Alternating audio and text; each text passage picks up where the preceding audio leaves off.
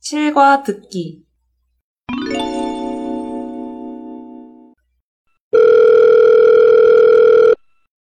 여보세요. 거기 부동산이죠?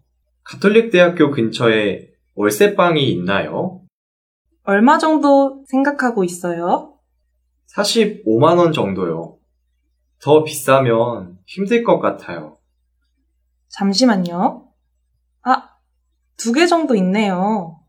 하나는 원룸이고, 하나는 빌라예요.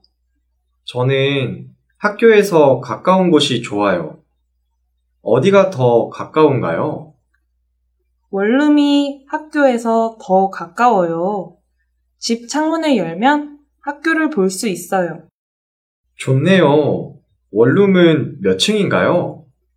5층이에요. 엘리베이터가 있으니까 불편하지 않을 거예요. 그래요? 집을 구경하고 싶어요. 내일 볼 수 있나요? 그럼 제가 집주인한테 먼저 물어볼게요.